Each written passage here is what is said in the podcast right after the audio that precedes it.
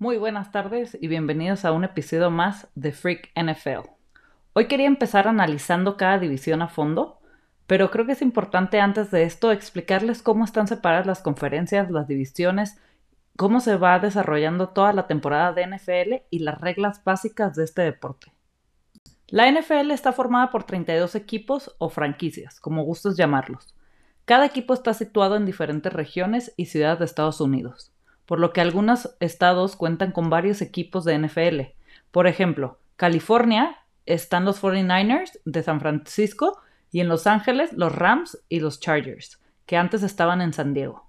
Estos dos equipos estrenan un estadio este año, en el cual se jugará el Super Bowl el 13 de febrero de 2022. Desde la fundación de la National Football League han surgido equipos en distintas divisiones, hasta llegar a los 32 que conocemos en la actualidad los cuales se han convertido en marcas muy famosas en el mundo del deporte. Los equipos de la NFL se dividen en dos conferencias, la AFC americana y la NFC, la nacional. Estas tienen subdivisiones en norte, sur, este y oeste, dividiendo así cada conferencia en cuatro grupos de cuatro equipos cada uno. Empecemos por la conferencia americana. La del este están los Buffalo Bills, los Miami Dolphins, New England Patriots, New York Jets, la del norte, Baltimore Ravens, Cincinnati Bengals, Cleveland Browns, Pittsburgh Steelers, en la del sur, Houston, Texas, Indianapolis Colts, Jacksonville Jaguars, Tennessee Titans, en el oeste, Denver Broncos, Kansas City Chiefs, Las Vegas Raiders y Los Angeles Chargers. Estas cuatro divisiones conforman la Liga Americana. Vamos a las cuatro divisiones de la Nacional. En la del este están los Dallas Cowboys, los New York Giants, Philadelphia Eagles, Washington Football Team. En el norte, Chicago Bears, Detroit Lions, Green Bay Packers, Minnesota Vikings. En el sur, Atlanta Falcons, Carolina Panthers, New Orleans Saints, Tampa Bay Buccaneers. Y en el oeste, Arizona Cardinals, Los Angeles Rams, San Francisco 49ers y Seattle Seahawks.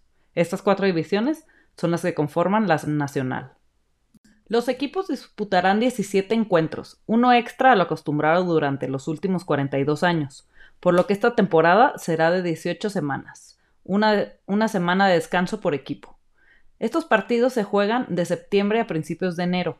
Los jueves se juega un partido por la noche, más conocido como Thursday Night Football.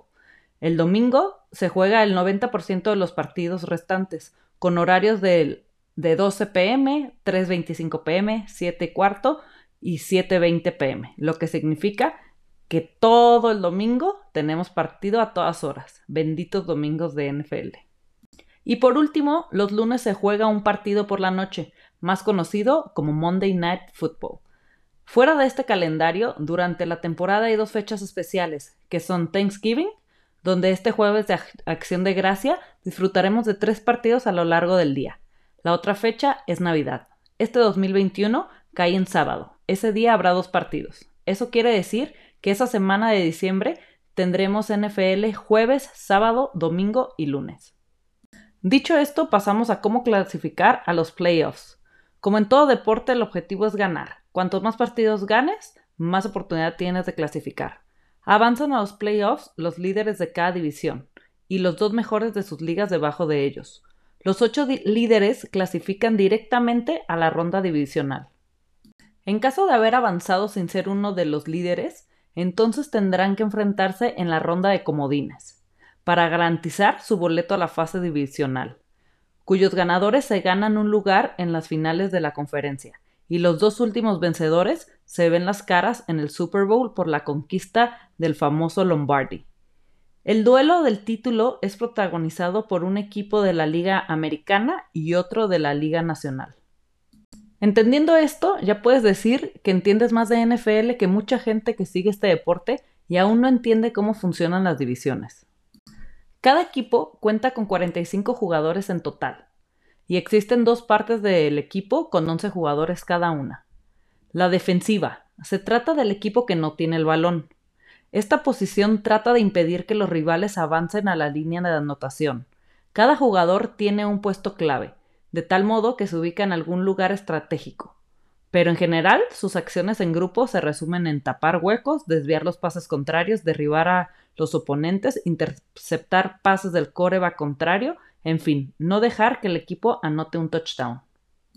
La ofensiva. Es el equipo que tiene el balón. Esta línea tratará de avanzar a la zona de meta contraria. Al igual que en la defensa, todos los jugadores de ofensiva tienen un puesto y misión clave. Sin embargo, uno de los más importantes es el coreback, quien decide la jugada por realizar. En conjunto, los movimientos de esta línea van encaminados a abrir huecos para avanzar, proteger de tacleos a lanzadores y receptores, formar la jugada que indica el mariscal de campo y, en resumen, hacer una anotación. Hablemos un poco del campo. El campo tiene 120 yardas, 100 yardas de campo de juego y 10 yardas para cada zona de anotación. Un equipo dispone de cuatro oportunidades o downs para mover el balón al menos 10 yardas, para así lograr conservar el balón por al menos otro 4 downs. El conteo de las yardas puede ser positivo en avance o negativo en retroceso, y este conteo aplica desde la ubicación del balón partiendo de la línea de golpeo. Si un equipo no logra conseguir la posesión de campo requerida para tener el derecho a otras cuatro jugadas, se verá obligado a patear el balón para dejarlo lo más lejos posible y que el equipo contrario pase a la ofensiva. Estas son las maneras de hacer puntos en un juego de fútbol americano. El touchdown. El jugador llega hasta la zona de anotación del equipo contrario y esto otorga 6 puntos. Inmediatamente después de los touchdowns, los equipos tienen dos opciones. Un punto extra, que es cuando patean el balón y tienen que entrar entre los dos postes. O una conversión, que es realizar otra jugada e intentar, entrar a la zona de anotación, lo cual te sumará dos puntos. Gol de campo. El pateador tiene que meter el valor entre medio de los dos postes. Esto te le otorga tres puntos. Esto normalmente se produce cuando los equipos están en su cuarto down y en vez de regresar el balón a su oponente, están en rango de gol de campo y deciden patear el balón para conseguir estos puntos. Safety. Estos puntos los consigue la defensa, por lo cual es menos común, no suele suceder en todos los partidos. Esto pasa cuando detienen a un jugador de la ofensiva en su propia zona de anotación. Esto otorga dos puntos al equipo y automáticamente tienen la posesión del balón. Ya adentrándonos más a los partidos, les voy a mencionar las faltas más comunes. La NFL está envuelta de reglas infinitas, pero vamos a las principales. Holding. Ocurre cuando un jugador ofensivo agarra a una defensa o cuando el defensivo sujeta a un ofensivo, que no es el que tiene el balón. Tanto ofensa como defensa pueden empujar, obstaculizar o bloquear, pero no sujetar. 10 yardas de penalización si es ofensivo o 5 yardas si es defensivo. False start. Se comete cuando un jugador ofensivo se mueve antes del comienzo de la jugada. 5 yardas de penalización. Offside. Se señala cuando un jugador defensivo invade la línea de golpeo.